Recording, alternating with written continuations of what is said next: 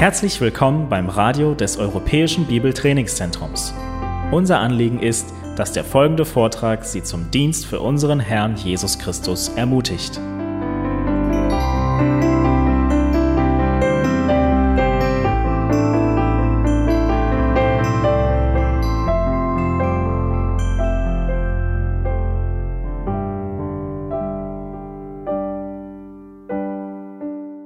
Ich möchte jetzt als erstes ähm, Martin ähm, die ersten Worte übergeben. Er hat noch etwas klarzustellen.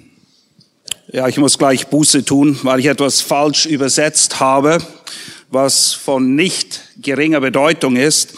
Äh, Im zweiten Vortrag von Paul Washer ist mir ein Lapsus passiert.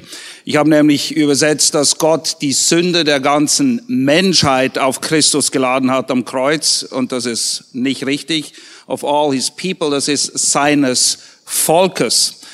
Warum das ein großer Unterschied ist, werdet ihr gleich jetzt in der Antwort hören. Um, I just said I'm sorry, I have to ask you for forgiveness because I misinterpreted you on one thing. I said that God put the sins of all humanity on Christ on the cross, and you said of all his people. So I corrected that publicly. Now, if you could answer to why that makes a very big difference, whether it's his people or humanity. Well, um, there's a there's a little rule of wisdom that I learned. Um, throughout the years in theology. Es gibt eine Weisheit, die habe ich gelernt in den vergangenen Jahren, wenn es um theologische Fragen geht. You do not want to open a can unless you have time enough to close it. Du willst eine Büchse nicht aufmachen, es sei denn, du hast wirklich genug Zeit, das Ding auch auszulöffeln. There, down through the ages, there has been a debate durch die Jahrhunderte hindurch gab es eine Debatte, ein Streitgespräch. So if it's been going on for about at least 1800 years, I'm probably not going to be able to address it in five minutes. Und da dieses Streitgespräch bereits seit 1800 Jahr, 1800 Jahren da ist, werde ich wahrscheinlich nicht in der Lage sein, das in fünf Minuten hier kurz und knapp zu erklären. Because we have to go through actually the doctrine of radical depravity. Weil dazu müssen wir die Lehre der Verderbtheit des Menschen hier ausführlich behandeln. And the eternal counsels of God. Und die ewigen Ratschlüsse Gottes. But and we don't have time for that. Aber dazu fehlt uns wirklich But die Zeit. The issue is this. In aller Kürze. When Christ bore sin on Calvary, did he bear the sins of the entire world or did he bear the sins of the people who would be redeemed? Did he bear the sins of the elect? Die Frage, die im Raum steht, ist folgende. Als Jesus am Kreuz hing, trug er die Schuld, die Sünden aller Menschen, der gesamten Menschheit oder trug er die Schuld und die Sünde derjenigen, die glauben würden, die auserwählt sind eben seines Volkes. Now, if I say that he bore the sins of all of humanity, wenn ich sage, dass die Sünde der ganzen Menschheit auf ihm lag, there is a there is a scriptural problem with that. Dann habe ich von der Schrift her ein Problem. He specifically said that he was going to give his life for his sheep, and then he said that there was a group of men that were not his sheep. Er sagt ganz deutlich, dass er sein Leben geben würde für seine Schafe und erklärt dann explizit, dass es welche gibt, die nicht zu seinen Schafen gezählt werden. And there are many other things that we need to consider. Und es gibt noch eine Menge andere Dinge, die wir hier in Betracht ziehen müssten.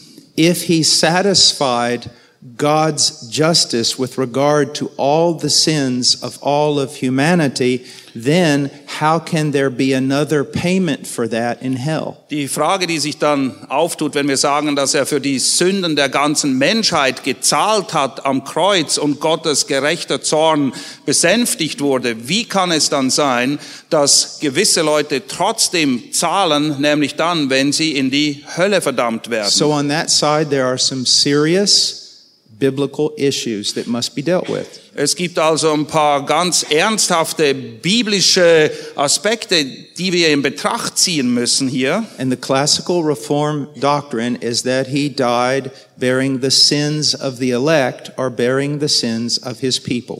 Und die klassische reformierte Lehre sagt, dass er gestorben ist für die Sünden seiner Auserwählten oder eben seines Volkes. But when we say that to the humanists, that sounds just unacceptable. Wenn wir das einem Humanisten sagen, dann ist er absolut empört. Das kann er nicht akzeptieren. Because to the humanist, man is the measure of all things and has greatest value over all things. Denn für den Humanisten ist der Mensch der Mittelpunkt des Universums. Er ist unbeschränkt wertvoll. And then we, we almost blame God for not being loving and blame God for being partial. Und wenn wir ihm so etwas sagen, dann kriegt er den Eindruck, dass Gott nicht liebend wäre oder dass er Vorurteile hätte. But the scriptures say that God is both loving and impartial. Aber die Schrift lehrt ganz klar und deutlich, dass Gott sowohl liebend ist und keine Partei ergreift. What you have to understand is radical depravity. Was To du, answer the question. wenn du diese Frage beantworten willst, dann musst du zuallererst verstehen, dass der Mensch durch und durch verdorben ist. All men are born hating God. Alle Menschen hassen von Geburt an Gott.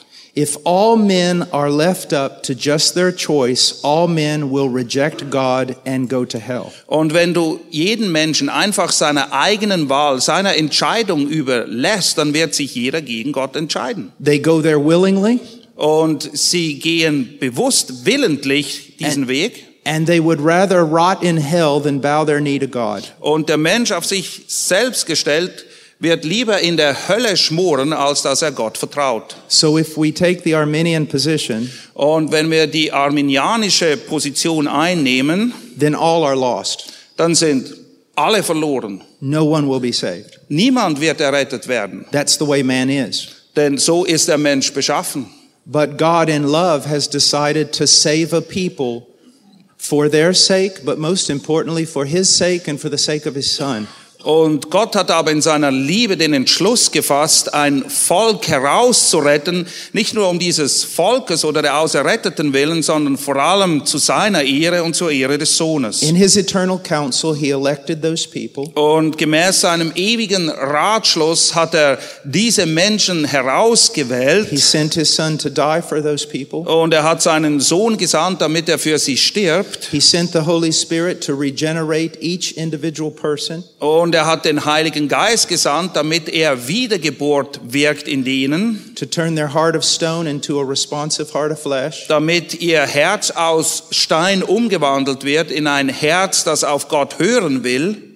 and in that they came to repent and believe of their sins unto salvation. Und als Folge dessen kamen sie dahin, dass sie Buße getan haben, sich bekehrt haben und von ihrer Sünde abgewandt. And, and that's about that's about as far as I can go with that amount of time. Und das ist alles, was ich zu dieser Frage sagen kann, denn sonst reicht die Zeit bei weitem nicht. If on hearing this you become angry and think the whole thing is just stupid, Und wenn du jetzt aufgrund meiner Antwort wütend bist und denkst, das ist doch alles einfach Blödsinn, or that it's just some academic nonsense, oder dass das irgendwelche akademische Kunststücke sind, die hier äh, vorgeführt werden, then you're not being faithful to the scriptures. dann bist du der Schrift nicht treu. It is a real issue, Es ist eine ernste Frage and you need to consider it without anger and without bias. und du musst an diese Frage herangehen, ohne Zorn und ohne voreingenommen zu And sein. let the scriptures speak for themselves. Und dann lass die Schrift für sich selbst reden.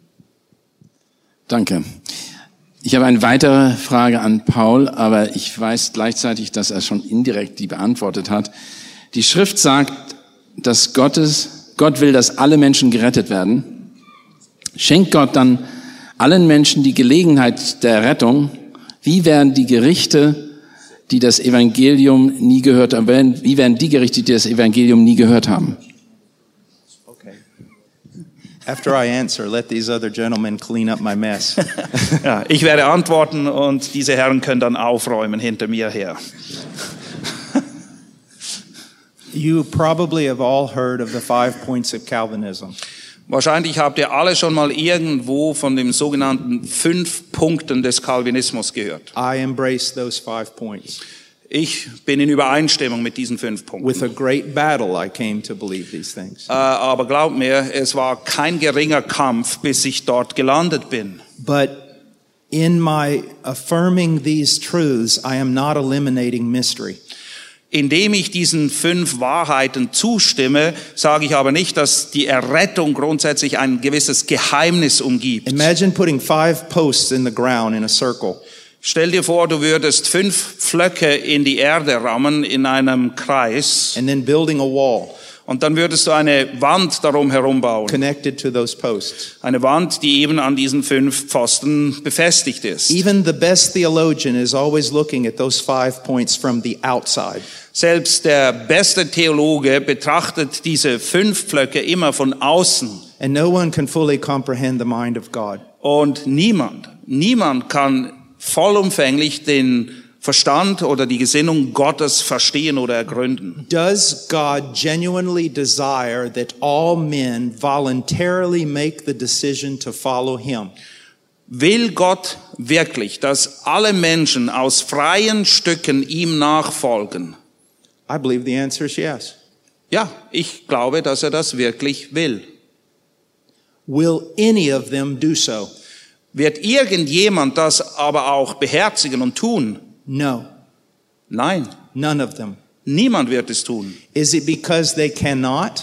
Ist es, weil sie nicht dazu in der Lage sind? Yes, they cannot. Ja, sie können das gar nicht. Now you say to me, Und jetzt sagst du wahrscheinlich, well, if they can't do it, then why would God judge them? wenn Gott, äh, wenn sie es nicht tun können, wieso wird Gott sie denn dafür richten? But when we say they can't do it, we're not saying this. Wenn wir aber sagen, dass sie nicht dazu in der Lage sind, dann sagen wir nicht Folgendes. I put a, bi- a book in front of a blind man, he can't read it, and so I punish him. Wenn ich ein Buch vor einem Blinden lege und ihn dann strafe, weil er es nicht lesen kann, hm, They cannot come to God because they will not come to God. die Menschen können nicht zu Gott kommen, weil sie nicht zu Gott kommen wollen.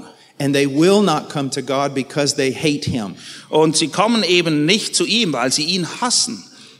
So let's say you have a prisoner, a political prisoner in a cell, Gehen wir davon aus, dass wir einen politischen Gefangenen haben, der sitzt in einem Gefängnis and the king comes down and opens the gate to the prison and says, You can come out. Und der König kommt jetzt runter, öffnet die Gefängnistür und sagt, du kannst raus, du kannst gehen. You just have to acknowledge my sovereignty. Du musst einfach anerkennen, dass ich souverän bin. The prisoner comes to the door, Der Gefangene schreitet zur Tür, grabs the door, nimmt die Tür in die Hand, pulls it closed, zieht sie zu and says, I would rather rot in this prison than bow my knee to you. Und sagt dann, lieber verrotte ich hier in diesem Gefängnis, als dass ich mein Knie vor dir beuge. Or in counseling, I tell a woman Oder in der Seelsorge or sage ich einer man- Frau oder einem Mann, you must forgive your spouse. du musst deinem Ehepartner vergeben. And they say to me, I can't. Und dann sagen sie, ich kann das nicht. You speak the same language. Ihr sprecht dieselbe Sprache He's right here. Why can't you? und er ist doch hier. Wieso kannst du das nicht? I hate him. Ich hasse ihn. Joseph's brothers could not speak a kind word to him Die Brüder von Josef konnten nichts Gutes über ihn sagen, because they hated him. weil sie ihn hassten. So God's love has been manifested to all men. Und so hat Gott seine Liebe gegenüber allen Menschen offenbart. All men have the faculty to know God, Alle Menschen besitzen die Fähigkeit, Gott zu kennen. but because their hearts are evil, they hate the God they know and refuse to come to him. Aber weil ihre Herzen böse sind, hassen sie den Gott, den sie eigentlich kennen und wollen nichts mit ihm zu tun haben. So now we can do two things. Jetzt können wir zwei Sachen machen. Let's let everybody go to hell. Okay, wir lassen einfach alle in die Hölle gehen. Or God, for his own glory, can choose a people Oder Gott kann zu seiner eigenen Verherrlichung sich ein Volk auserwählen He doesn't force them to come to him, und er zwingt sie nicht zu ihm zu kommen, but he takes their wicked, God hating heart and regenerates it. aber er nimmt ihr böses, Gott hassendes Herz und wirkt in ihnen eine Wiedergeburt. And that new heart is filled with righteous affections. Und dieses neue Herz, das ist jetzt gefüllt mit gerechter Zuneigung. And when that righteous heart puts its gaze upon Christ for the first time, Und wenn dieses Herz dann Jesus zum ersten Mal erblickt, it is irresistibly drawn to him, dann wird es unwiderstehlich zu ihm hingezogen. not by force, but by affection. Nicht durch Gewalt, sondern durch Zuneigung. With regard to those who have never heard, Im Bezug auf die, die das Evangelium nie gehört haben. once again we must stand upon the scriptures. Wiederum, wir müssen uns auf die Schrift beziehen. They are without excuse. Sie haben keine Entschuldigung. Now, the Bible does teach that the one who has has known more of the master's will will receive greater condemnation if he does not obey. Die Bibel lehrt schon, dass derjenige, der mehr wusste, dem mehr Offenbarung in Bezug auf Gott zuteil wurde, dass er eine härtere Strafe empfangen wird, wenn er ihn ablehnt. But all men are without excuse. Aber letztendlich, egal wer du bist, niemand hat eine Entschuldigung am Ende. The Bible says there are no atheists. Die Bibel lehrt, es gibt keine Atheisten. All men know enough about God to hate him, Die Menschen, und zwar alle Menschen, wissen genug über Gott, dass sie ihn hassen. and all men know enough about God's will to reject it. Und sie wissen auch genug über den Willen Gottes, um sich ihm zu widersetzen. And all men every day violate their own conscience until it is finally seared. Und jeder Mensch verletzt tagtäglich sein Gewissen, bis es komplett abgestumpft ist. Lastly, let me say this. Und abschließend möchte ich Folgendes sagen.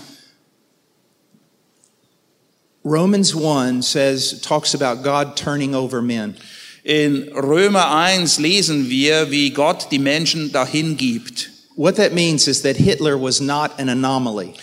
Was das bedeutet ist, Hitler war nicht eine Ausnahme, etwas Abnormales. We would all make Hitler look like a choir boy if the grace of God did not restrain our evil. Wäre es nicht für die Gnade Gottes, die das Böse in unserem Herzen, unserem eigenen Herzen zurückhält, Hitler würde aussehen wie ein Sängerknabe im Vergleich zu dem, was wir tun könnten. I Wäre es nicht für die Gnade I Gottes. believe that on the day of judgment, you are going to see the final and ultimate turning over of men. Ich glaube, dass am Tag des Gerichts, da werden wir sehen, wie Gott sie letztendlich und für immer und ewig dahin gibt. Let's say I have an older son who's 25. Gehen wir davon aus, ich hätte einen Sohn, der 25 ist He rejects the gospel und er will nichts wissen vom Evangelium and he dies. und er stirbt. There's still thing I love that boy. Ich liebe ihn trotzdem. But what do I love about him? Aber was liebe ich an ihm? I love certain virtues and merits that he may possess. Gewisse Tugenden, gewisse Dinge, die er tut vielleicht. My fond memories of his childhood and other things that we did in our relationship. Ich erinnere mich gerne an Dinge, die wir gemeinsam erlebt haben, als er ein kleiner Junge war oder andere Dinge in Bezug auf unsere So Beziehung. how will I bear to see that child on the day of judgment cast into hell? Wie kann ich es aber ertragen, dass am Tag des Gerichts ich Zeuge davon werde, wie dieser Junge, mein Junge, in der Hölle landet? Because on that day, everything that was lovable about him will be removed. Weil an diesem Tag wird alles, was mich in Liebe an ihn denken lässt, weg sein. And the love I had for him was based upon the common grace of God that restrained his evil those 25 years. Und die Liebe, die ich für ihn empfand, war eine Liebe, die sich darin gründet, dass Gott in seiner allgemeinen Gnade ihn davon abgehalten hat, viele böse Dinge zu tun, die er hätte tun können. And when God pulls back that restraining grace, Und wenn Gott diese Gnade, die zurückhält, wegnimmt, the only thing that will be standing there is a monster who would slaughter his own father if he had the opportunity. dann ist alles, was zurückbleibt, ein Monster, das seinen eigenen Vater umbringen würde, wenn er es könnte. And a monster who would rather suffer eternal torment in hell than bow his knee to God. Es ist ein Monster, das lieber, das es vorzieht, in der Hölle für ewig zu schmoren, als sein Knie vor Gott zu beugen. Why? Satan knows God. Der Satan kennt Gott, er weiß, wer er ist. He knows he can't win. Und er weiß auch, dass er nicht gewinnen kann. Why does he keep going?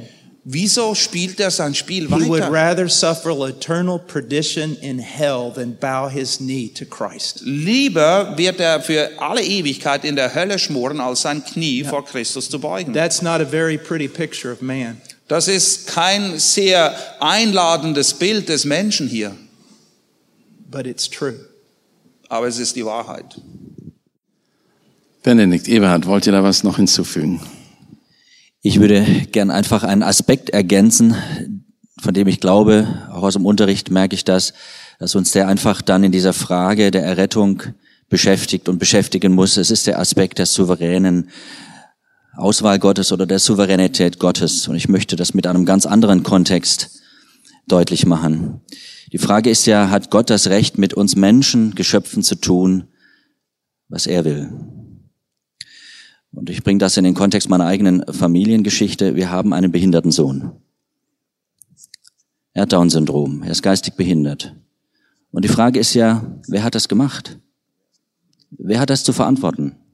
Manche denken vielleicht, also nicht ihr, aber manche denken, ja, ähm, da ist irgendwo Schuld in der Familie oder ihr habt was falsch gemacht. Nein, ich bin da ganz frei davon. Ich weiß, dass Gott das gemacht hat. Psalm 139 dieser unser Sohn Daniel wurde gewoben in den Tiefen der Erde, wie es dort heißt. Es ist ein Geheimnis. Es ist nichts aufzulösen im Kopf. Aber ich kann Gott darüber trotzdem anbeten, weil er macht keine Fehler. Ich halte an der Güte Gottes fest. Gott ist gut. Und das kann uns Angst machen, wie wir auch gehört haben, oder uns Erschrecken äh, bringen. Gott ist gut und er tut Gutes in jeder Hinsicht. Gott ist makellos. Gott ist heilig, Gott ist herrlich.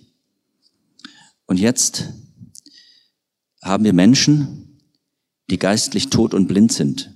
Wir kennen die Geschichte vom Blindgeborenen. Und Gott nimmt sich dieses Blindgeborenen an. Und alle denken, ja, die Eltern haben da richtig was vermasselt. Und der Herr Jesus macht den Himmel auf, macht das Licht an durch seine Worte und sagt, Nein, nicht diese haben gesündigt, sondern damit an ihm die Werke Gottes offenbar werden. Und jetzt müssen wir stille werden, darüber nachdenken. Was heißt das denn?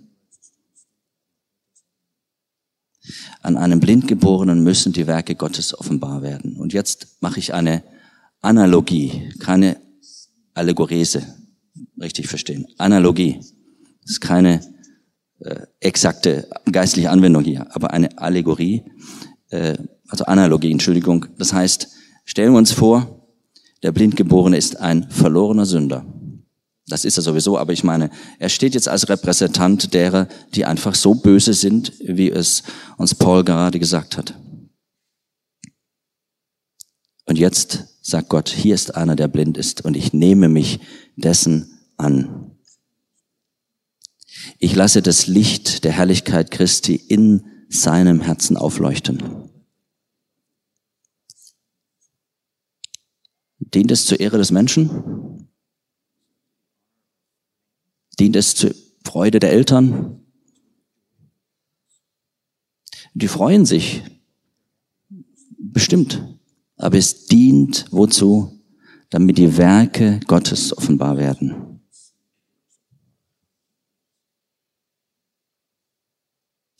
Und ich glaube an die Souveränität Gottes, aber ich verstehe sie nicht. Zu einem gewissen Grad. Aber ich habe kein Problem deshalb mit Gott, sondern weiß, ich werde geerdet durch diese offenbarte Wahrheit, die ich nicht verstehe. Ich erkenne im Kern dieser ganzen Fragestellung, ich bin nur ein sündiger Mensch. Und Gott allein ist der herrliche, heilige Gott. Ihm allein die Ehre. Darum geht's. Und ich erlebe, dass das für mich eine Erkenntnis wurde äh, durch unseren Sohn Daniel. Da habe ich viel darüber nachgedacht. Ich sage nicht, dass ich darüber ein Buch schreiben werde, aber ich könnte darüber ein Buch schreiben. Vielleicht auch eine Serie von Büchern. Ich will das nur damit sagen, da steckt so viel Tiefe darin und Trost. und Anbetung. Anbetung im Sinne von, ich verstehe dich Gott nicht, aber ich habe keine einzige Empfindung, dir etwas Anstößiges zur Last zu legen. Und da sind wir in dem Kindergarten der Schule und Karriere, die Hiob hinter sich hat. Soweit. Danke, Ebert. Äh, Benedikt, wolltest noch? Gut, dann haben wir, wir werden zu einer jetzt praktischen Frage übergehen. Die sind, wir haben ja sehr viel Theologie, obwohl die sehr praktisch sind natürlich. Die sind extrem praktisch, denn das ewige Leben hängt davon ab, wie wir die Sachen richtig verstehen. Okay, hier ist die nächste Frage. Gehört die Heiligung auch zum Evangelium? Die Rettung ist monergistisch allein durch Gott gewirkt. Ist die Heiligung synergistisch? Gott und Mensch wirken zusammen in der Heiligung. Benedikt. Ja, äh, wir müssen die Rettung als ein ganzes Werk sehen. Es ist so, dass die Rechtfertigung ist untrennbar mit der Heiligung verbunden. Es gibt keine Rechtfertigung ohne Heiligung. Wer gerechtfertigt ist, der ist geheiligt. Wir sehen das in Römer 5, 6, der Übergang von Römer 5 zu Römer 6. Äh, Römer 5 fasst zusammen das Ergebnis der Rechtfertigung, Römer 5, Vers 1. Da wir nun gerechtfertigt worden sind aus Glauben, haben wir Frieden mit Gott durch unseren Herrn Jesus Christus. Und dann in Kapitel 6 wird die Frage beantwortet, ob es denn dann nicht so sei, wenn Rettung ganz Gottes Werk ist und alles aus Gnade, dass wir dann sündigen können und damit äh, äh Gottes Ehre und Gottes Gnade umso mehr aufleuchten müsse, worauf dann Paulus antwortet, der Gerechtfertigte ist mit Christus eins und verbunden und der Gerechtfertigte ist, als Christus starb, mit Christus gestorben. Das war ja das Thema von gestern Abend, Römer 5. In Adam sterben alle und in Christus leben alle. Wir sind nicht mehr in Adam, wir sind in Christus. Und als Christus starb vor 2000 Jahren, da starb ich. Ich muss nicht dem sterben, ich starb. Und Christus auch verstand, ich muss mir das nicht aneignen, es ist geschehen. Und das heißt, dass ich fortan als Gerechtfertigter in Neuheit des Lebens wandle. Das ist Gottes Werk. Nun ist es so, dass Gott, seit wir als Kinder Gottes wiedergeboren äh, sind, seinen Geist haben, dass er nicht aufhört an uns zu wirken. Nämlich äh, Philipper 2, Verse 12 und 13. Das gilt schon bei der Errettung. Wir wurden willig zu glauben, weil uns willig, Gott uns willig machte zu glauben. Äh, Gott ist es, der in euch wirkt, das Wollen und das Wirken nach seinem Wohlgefallen. Und das wendet Paulus dort auch an auf die Heiligung. Er nennt dort die Heiligung das Heil äh, auswirken, zur Auswirkung kommen lassen. Vollendet eure Rettung oder bringt eure Rettung zur Auswirkung mit Furcht und Zittern, denn Gott ist es, der in euch wirkt, äh, sowohl das Wollen als auch das Wirken nach seinem Wohlgefallen. Und so ist es immer Gottes Wirken. Und wir willigen ein in Gottes Wirken. Jetzt haben wir den freien Willen, einzuwilligen in Gottes Wirken an und durch uns. Aber es ist Gottes Wirken, nicht wir äh, wirken die Heiligung. Aber wir willigen jetzt ein in sein Wirken. Ja. Ebert? Gut, Paul? Gut. Danke, super. Warum verspüren ich die Kraft des Evangeliums nicht in meinem Leben? Habe ich mangelnde Erkenntnis über sein Werk? Fehlen mir Erfahrungen? Wie aktiviere ich das Feuer? Ebert, möchtest du dazu was sagen? Ich will ja. Was wir anschauen, gewinnt Macht über uns.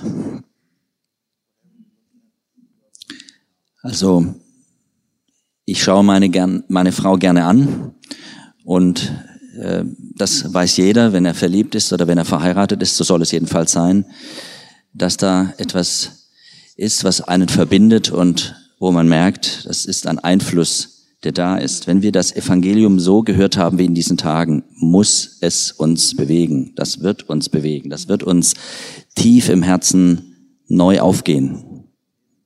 Du riechst eine Rose und die duftet oder du bist enttäuscht, weil sie nicht duftet.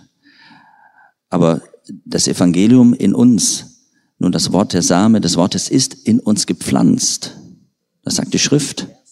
Wir sind wiedergeboren durch den Samen des Wortes. Wir haben sozusagen die Genetik Gottes, also das neue Leben, wie wir es gerade gehört haben. Wir haben das in uns. Aber nun, was ist das Problem, wenn das uns nicht wichtig, nicht wertvoll ist? Wir schauen auf die falschen Dinge. Wir schauen nicht in die Schrift. Wir, wir sinnen nicht nach im besten Sinne über Christus. Wir haben das jetzt so wunderbar von Paul gezeigt bekommen, was Christus für uns ist, was er für uns erlitten hat. Unfassbar. Und darin müssten wir baden das Wasserbad im Wort, ja, das Schaumbad im, im, im Wort Gottes, das, das brauchen wir. Und dann kommen auch die, die, die Verkrustungen durch, durch Sünde weg. Und wir, wir werden geschmeidiger. Wir, wir werden einfach merken, das Wort Gottes in uns, das ist es, was er nach außen drängt. Es ist ein geistliches Wort. Das Evangelium ist vom Geist gegeben und das macht uns Bein. Und ich habe das ja auch im Vortrag gesagt. Das Evangelium ist evangelistisch wenn wir nicht evangelistisch unterwegs sind. Und natürlich hat das auch ein Stück weit mit Temperament zu tun. Nicht jeder will auf die Straße und predigen. Das muss man auch nicht. Aber wir müssen verstehen, dass diese Botschaft uns drängt. Ja, das, das hat also damit zu tun, so glaube ich, dass wir uns einfach in der Schrift täglich befinden, dass wir die Bibel regelmäßig lesen, dass wir mit unserem Herrn reden, dass wir ihm dankbar sind, dass wir unsere Gemeinschaft mit ihm pflegen. Also Sünde im Leben betrübt den Geist Gottes. Distanz zum Wort Gottes ist Sünde. Lasset das Wort Christi reichlich in euch wohnen. Das kann nie genug sein, aber immer auch ist die Gefahr, dass es zu wenig ist. Und das ist, glaube ich, unser Problem. Da spreche ich aus Erfahrung. Ich muss kämpfen, dass ich die Bibel lese. Das ist so viel anderes, was es zu tun gibt. Aber das Feuer geht aus ohne die Nahrung des Wortes. Und das Feuer fürs Evangelium kommt, indem du das Wort Gottes reichlich in deinem Herzen einfach da ja, verdaust ständig. Du musst ein Wiederkäuer des Wortes sein. Also das Wort muss aktiv in unser Leben sein und natürlich, damit man das überhaupt aktiv in unser Leben haben können, dann müsste man natürlich auch das Wort richtig verstehen. Paul, du wolltest noch was dazu sagen. Uh, first thing is, don't compare your spirituality to a preacher standing behind a pulpit. Zuallererst muss ich sagen, vergleich nicht dein geistliches Leben mit einem Prediger, der hinter der Kanzel steht. There was a sense of passion in what I preached this morning. Ähm, wenn ich predige, dann kommt eine gewisse Leidenschaft rüber. So you say, look at him, he was crying. Und dann sagst du vielleicht, ja, schau ihn an, das ist echt, er hat geweint. What passion? Was für eine Leidenschaft. Yeah. I have been studying and preparing and praying for this moment. Ich habe viel Zeit damit verbracht zu studieren, auch zu beten für diesen Moment, für diese Konferenz. But I don't want you walking out of here with the false condemnation that my life is like that every day. Aber ich möchte nicht, dass du diese Konferenz verlässt und denkst, ja, das ist ein Dauerzustand bei Paul, so wie wir das gesehen haben hier. Sometimes passion is so evident. Manchmal ist die Leidenschaft so offensichtlich. And sometimes we all struggle to get out of bed Und manchmal kämpfen wir schlicht und einfach schon damit, morgens aus dem Bett zu or, kommen. or even read our Bibles. Oder sogar unsere Bibel zu lesen. Many people think that people study the Bible and pray because they're gifted at it and it's easy for them. Viele Leute denken, na ja, es gibt welche, die studieren ihre Bibel und die beten viel, weil die eben begabt sind in diese Richtung. I don't find that to be true Äh, nein, das stimmt nicht. in anybody. Und das stimmt bei niemandem. The most successful people are successful because they do what everybody hates as well as themselves. Die Menschen, die erfolgreich sind, sind die, die eben das tun, was alle hassen, aber sie tun es trotzdem. Now, I don't hate the Bible or prayer. Äh, äh versteht mich nicht falsch, ich hasse die Bibel nicht, ich hasse auch das Gebet nicht, My flesh does. Aber mein Fleisch tut And es. it's never going to be any other way. Und das Fleisch wird sich nie ändern. So you must make a decision. Und du musst eine Entscheidung treffen. Whether there's passion or not, you must obey God. Egal, ob da jetzt ein leidenschaftlicher Trieb ist oder nicht, du musst Gott gehorsam sein. Another thing, people will, you know, preachers will always tell people, you need to love God more. Die Prediger erzählen den Leuten immer, du musst Gott mehr lieben. But they almost never tell the people how to love God more. Aber meistens erklären sie den Leuten nicht, wie sie Gott mehr lieben sollen. Well, I'm going to tell you how to love God more. Ich kann dir erklären, wie du Gott mehr lieben kannst. Let's say I'm laying out on the stage. I'm me- laying on my back, Geh mal davon aus, ich liege hier auf dem Rücken auf der Bühne and I've got a hold of my belt, and I'm pulling up with all my might. Und ich halte mich an meinem Gürtel fest und ich ziehe mit aller Kraft nach oben. You say, Brother Paul, what are you doing? Und du sagst, äh, Paul, was machst du denn da? And I say, Well, I'm getting up. Und du sagst, naja, ich will aufstehen. You say, Well, obviously in America, you guys don't study physics, do you? Und dann sagst du, naja, ihr Amis, ihr habt keine Ahnung von Physik offensichtlich. If you're going to get up by the belt, you have to be acted upon by an outside force. Wenn du dich durch den Gurt erheben willst, dann muss eine Kraft außerhalb von dir da sein, sonst funktioniert das nicht. Most conferences and things where they have titles like, you know, acquire the fire or this or that. Viele Konferenzen mit Themen wie zum Beispiel, hier ist das wahre Feuer oder solche Dinge. That's what they're doing. Das ist genau das, was sie dir dort weitergeben. Just like getting ready for a football game. They get you all psyched up to pull yourself up, and then after three or four days, it's gone. Es ist nichts anderes als eine große Motivationsrede, so wie vor einem DFB-Pokalfinale zum Beispiel. Aber nach ein paar Tagen ist das alles wieder weg. I know I didn't say that. I just put it in their context. Okay. We have a big game coming up tonight, okay. so um, Okay. Uh, yeah. Yeah. Um, so, how do you love God more? wie liebst du jetzt Gott wirklich mehr? When I first met my wife, I thought, whoa. Das muss ich glaube nicht übersetzen. So hat er gedacht über seine Frau, als er sie zum ersten Mal gesehen I mean, hat. I'm like fanning myself and Ja, es everything. wurde ziemlich heiß. Er brauchte einen Ventilator. She's like gorgeous. Sie ist sehr hübsch. And, uh, but I, I love her more now after 23 years than I loved her when I first went, bam, she's beautiful.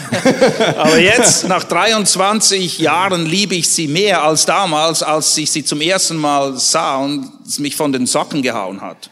now, why do I love her more? Wieso liebe ich sie jetzt mehr? Because I know more about her virtue and her merit. Weil ich mehr weiß in Bezug auf ihre Tugenden und ihren wahren Wert. I know more about her excellencies. Ich weiß mehr über ihre Vorzüglichkeiten. I've experienced things with her. Und ich habe viel mit ihr erlebt und erfahren. Her beauty, Ihre Schönheit, her virtue ihre Tugend act upon me like an outside force. wirkt auf mich wie eine Kraft von außen. They draw out my affections, Und das bewirkt in mir Zuneigung ihr gegenüber. and those affections drive me. Und es ist diese Zuneigung, die mich immer wieder dazu bringt, dran zu bleiben. How do I grow in my love for God? Wie wachse ich jetzt in meiner Liebe für Gott? The more I know about His beauty, Je mehr ich seine Schönheit erkenne, His virtue, seine Tugenden, His merit, sein Wert, what He has done for me, das, was er für mich getan hat, that draws out my affections. das bewirkt in mir eine tiefe Zuneigung zu ihm. The more a lost man knows about God, the more he will hate Him. Je mehr ein verlorener Mensch über Gott erfährt, desto mehr wird er ihn hassen. And the more a lost man knows about God's will, the more he'll kick against it. Und je mehr ein Verlorener über den Willen Gottes weiß, desto mehr wird er dagegen rebellieren. But if our heart has been regenerate, Aber wenn unser Herz erneuert ist, wiedergeboren the more ist, we know about Him, dann wird es so sein, dass je mehr wir ihn erkennen, that will draw out our affections. das wird Zuneigung in uns bewirken. Ihm Let me give you a few words maybe you don't think about. Lass mich dir ein paar Worte geben, über die du vielleicht nicht so oft nachdenkst. Well, let me say it this way the beauty of God. Die Schönheit Gottes. What do you know about that? Was weißt du darüber? Let me put it this way if God were to give you right now the smallest glimpse of His beauty, Wenn Gott dir jetzt gerade auch nur für einen Augenblick Einblick gewähren würde in seine Pracht und seine Schönheit, it would disintegrate your mind and turn you into a madman. würde dein Verstand schmelzen und du würdest deine Sinne verlieren. Have you ever seen a sunset Hast du je einen Sonnenuntergang gesehen? and you say, It took my breath away? Und du hast gesagt, ich war sprachlos. Ich, God's beauty will kill you.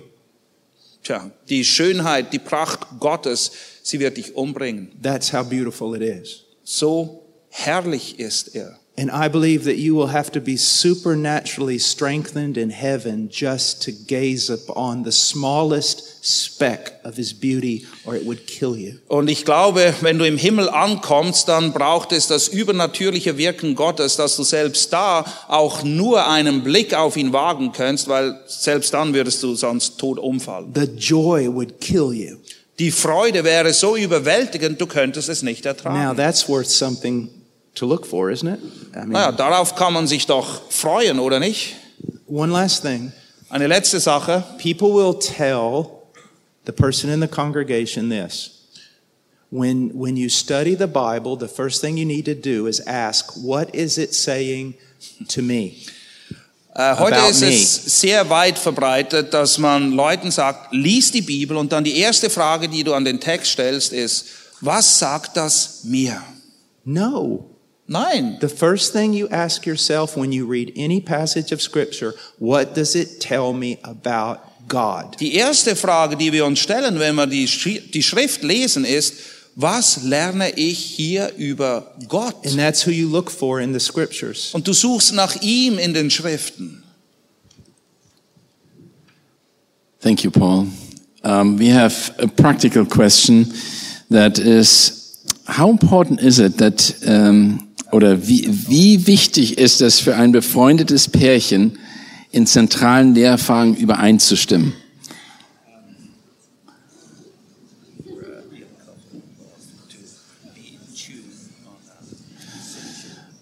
Ebert, möchtest du dazu was sagen? Du kannst auch weitergeben. Also das Leben als Ehepaar ist eine Baustelle.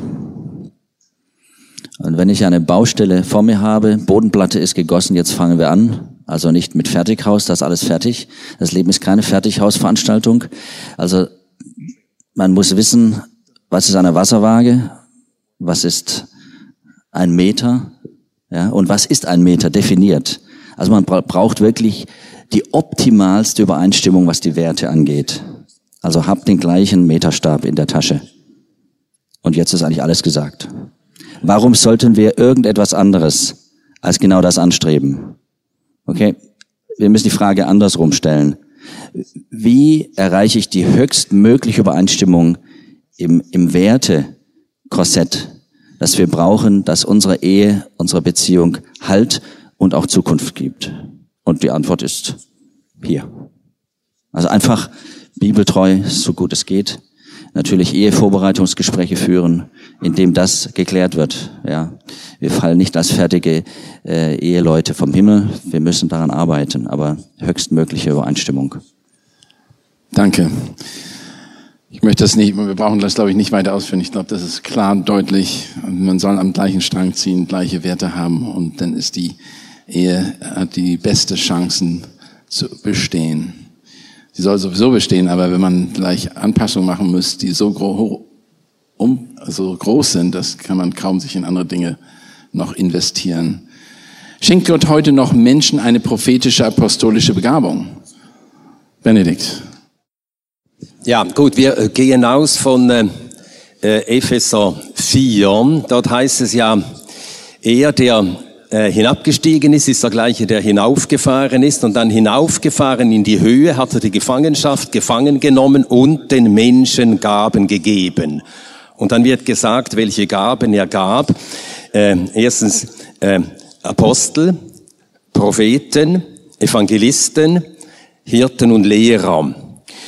Ähm, und ich bin der Überzeugung, der, dass der Epheserbrief seinem ganzen Thema nach, er spricht vom Geheimnis der Gemeinde, von dem, was die Gemeinde ist, dann von äh, der Gemeinschaft in der Gemeinde zwischen Juden und Heiden, vom Grund der Gemeinde am Ende von Epheser 2 und entsprechend und heißt es dort, die äh, Gemeinde ist aufgebaut auf der Grundlage der Apostel und Propheten, wobei oder von welchem Jesus Christus der Eckstein ist. Kapitel 2 etwa Vers 20. Und dann spricht er im Kapitel 4 eben von Christus, dem Haupt. Zum Haus ist er das, äh, der Eckstein. Zur Gemeinde als Leib ist er das Haupt. Und er hat gegeben Apostel und Propheten und das gehört zur Grundlage. Das gehörte zur Gründung der Gemeinde zur Zeit oder durch die Apostel. Und solche gibt es keine mehr. Auch nicht solche, die Propheten waren. Propheten, das waren die, die die Offenbarungen, die sie von Gott empfingen, predigten, lehrten, aber auch niederschrieben. Also Schriftpropheten.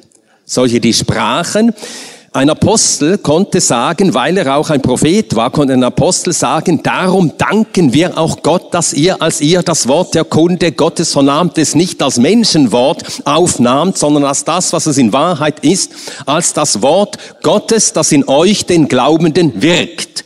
Ich hoffe, ihr wisst, wo das steht. 1. Thessalonicher 2, Vers 13. Sie haben also auch gewusst und sie haben Worte Gottes geredet, ohne dass sie äh, vor sich die offene Bibel hatten. Paulus kam nach äh, äh, Thessalonich und hatte kein neues Testament. Und das kann man von keinen anderen Menschen mehr sagen, außer von den Aposteln und den Propheten, die eben vom Herrn ähm, gesandt, beauftragt, begabt wurden, den Grund der Gemeinde zu legen. Und zur Grundlegung der Gemeinde gehörte ihr lebendiger Dienst und gehört auch ihr geschriebener Dienst. Und die Schriftpropheten haben uns hier das Fundament gegeben. Und das ist unwiederholbar. Also gibt es keine Propheten, keine Apostel und keine Propheten mehr. Ebert, Paul. Okay, um, let me ask another question. We, I mean, we have enough questions, and I, I like to hear the next one really, because I know what the next one is. So, um, wir erkennen, wie erkenne ich den klaren Ruf in die Mission? Oder gilt es für jeden, bis an das Ende der Erde zu gehen? Ich glaube, dass Paul das machen sollte.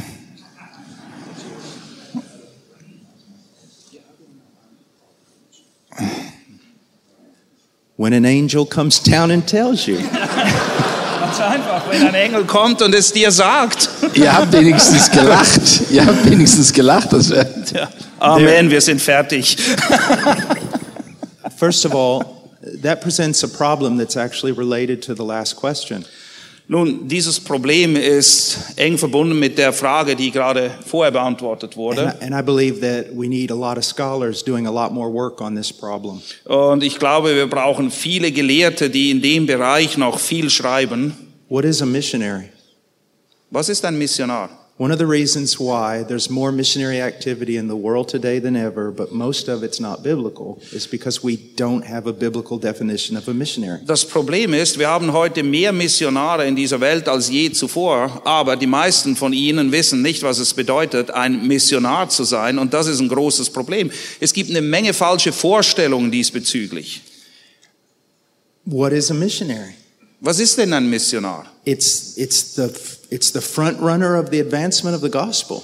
Es sind die, die ganz vorne weglaufen und das Evangelium vorantreiben. We can define a pastor by going to scripture. Ein Pastor, wir wissen, was das ist. Wir finden es in der Schrift gut beschrieben. But the word missionary is not found in the Bible. Aber in der Bibel findest du keinen Begriff Missionar. So what is a missionary? Was ist ein Missionar also? Well, today it's it could be anyone, you know, drilling a water well or teaching English.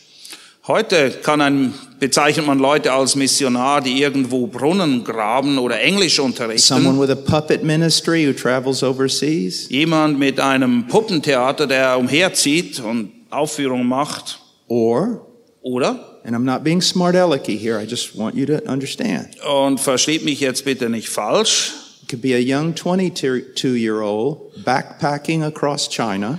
Ein 22-Jähriger, der mit dem Rucksack durch China durchtrampt with his headphones in, listening to Christian music, und er hat dauernd seine Stöpsel im Ohr und hört natürlich christliche and Musik. his What Would Jesus Do bracelets on, Und er hat das Armband, was würde Jesus tun, um.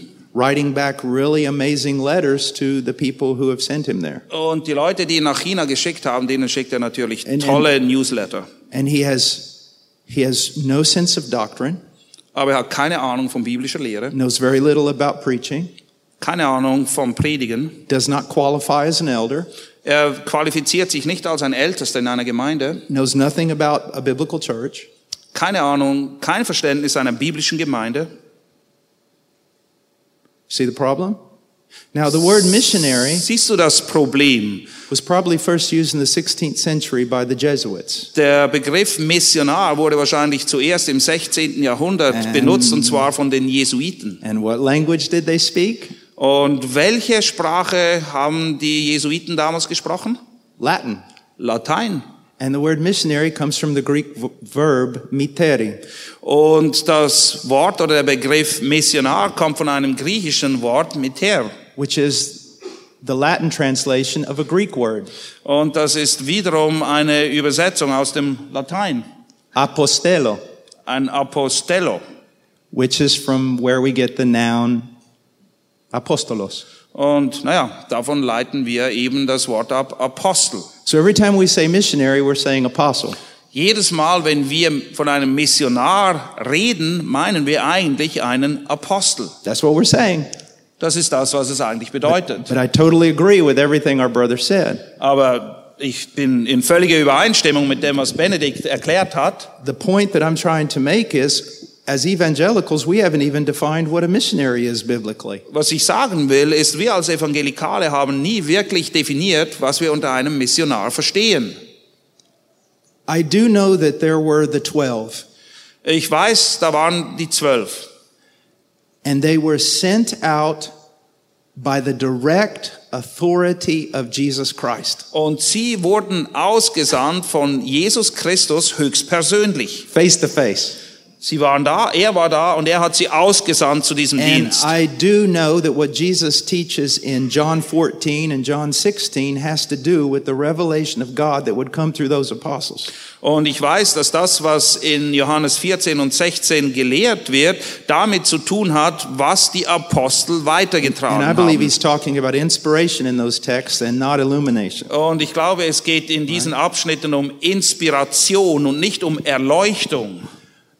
But there were times when the word apostle was used in a broader way. Aber man kann diesen Begriff Apostel auch in einem breiteren Sinn There's different, nutzen. different texts in the New Testament. Es gibt verschiedene Abschnitte im Neuen Testament.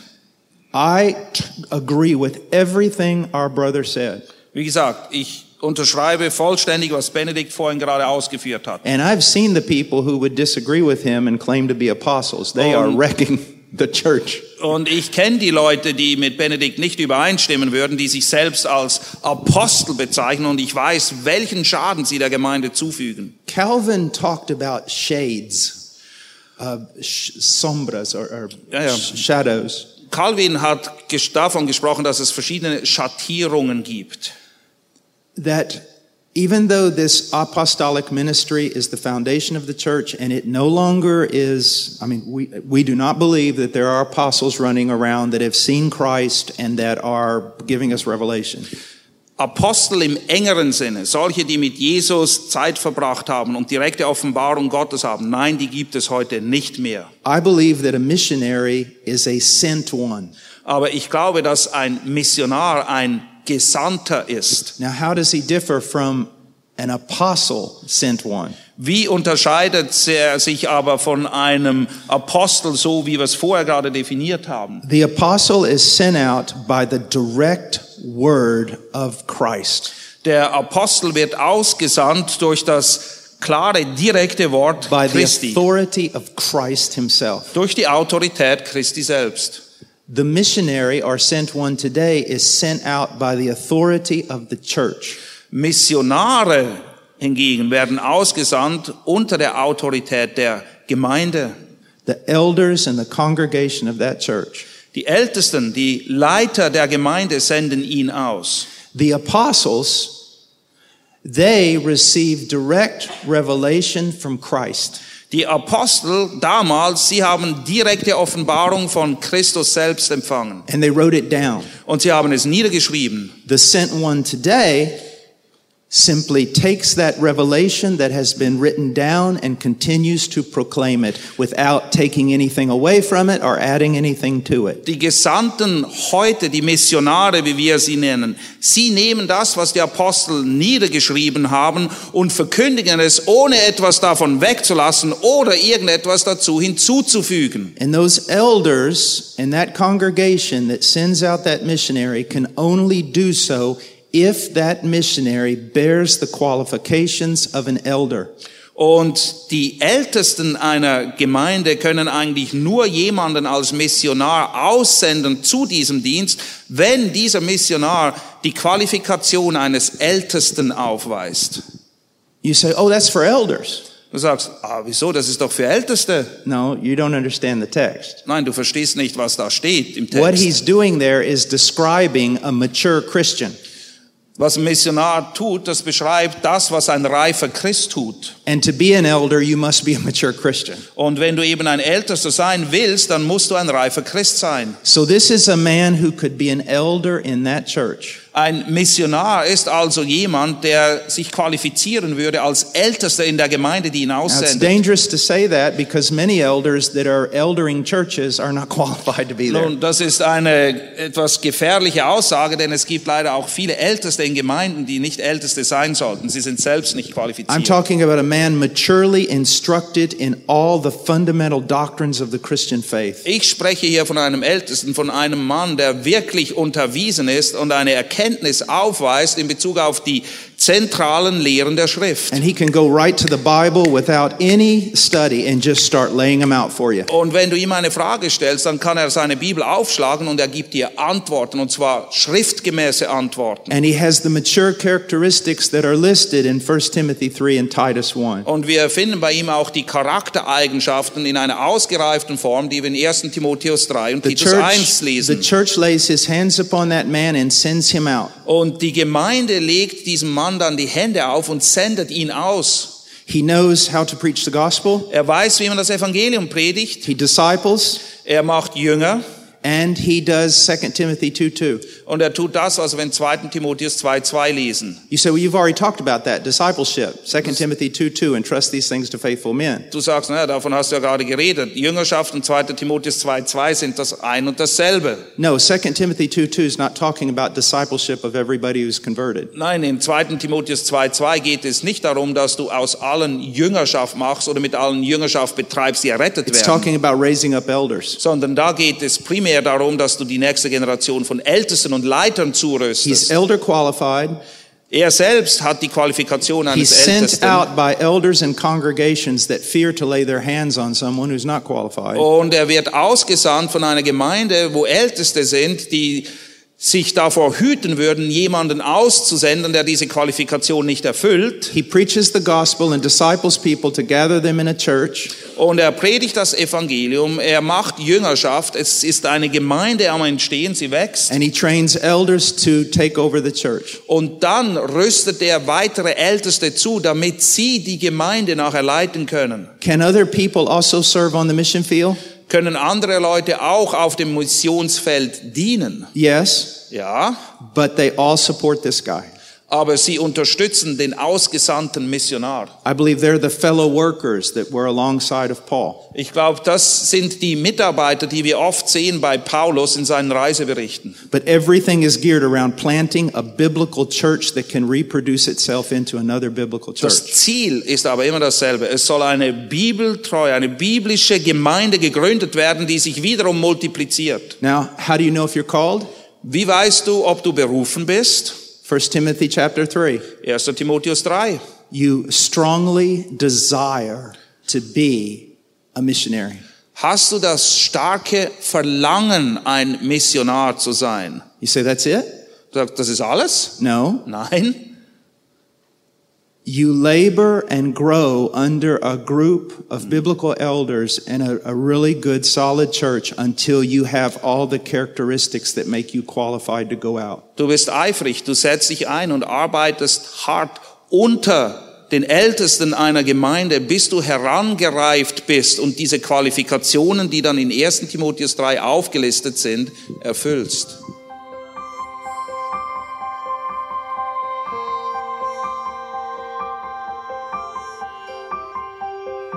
Auf Wiederhören und bis zum nächsten Mal beim EBTC Radio.